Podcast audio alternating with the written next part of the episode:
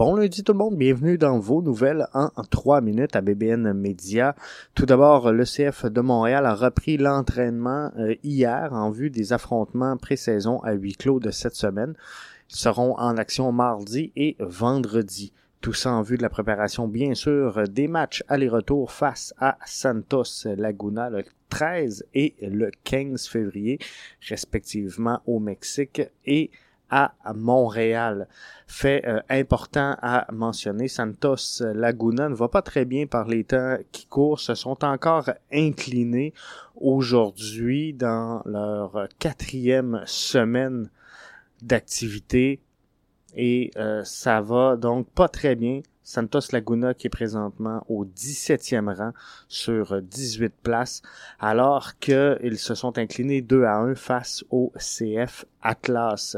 Si on regarde le classement, seul Mazatlan est derrière eux avec un match en main, alors que Santos Laguna, après quatre matchs, ne possède qu'une seule victoire. Par contre, Santos Laguna a fait dans les dernières semaines un ajout quand même euh, important d'un euh, jeune joueur, jeune attaquant, 27 ans, euh, droitier, qui a joué donc dans cette rencontre-là 13 minutes, a été le seul marqueur de la rencontre. Donc, faudra surveiller Harold Preciado, le nouvel attaquant de Santos Laguna.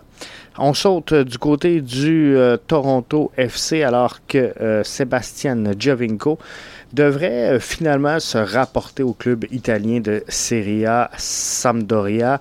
Semble que les discussions aient avorté avec le Toronto FC.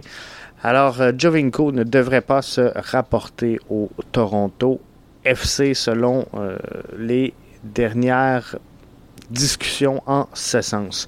Nouvelle euh, importante qui sort du côté de Nashville, un impact économique totalisant 600 95 millions de dollars si la ville finissait par accueillir quatre matchs dans le cadre de la Coupe du Monde de la FIFA 2026. Ça a été annoncé par la Nashville Convention and Visitor Corp.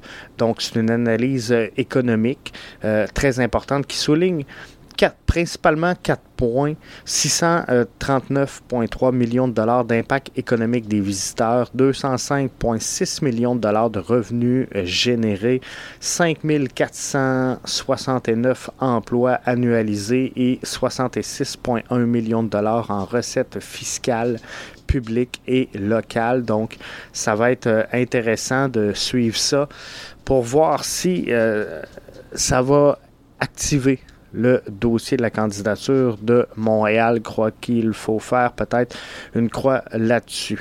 Je tiens à féliciter le Sénégal champion d'Afrique. Ça, c'est euh, très important. Gros match pour le Sénégal.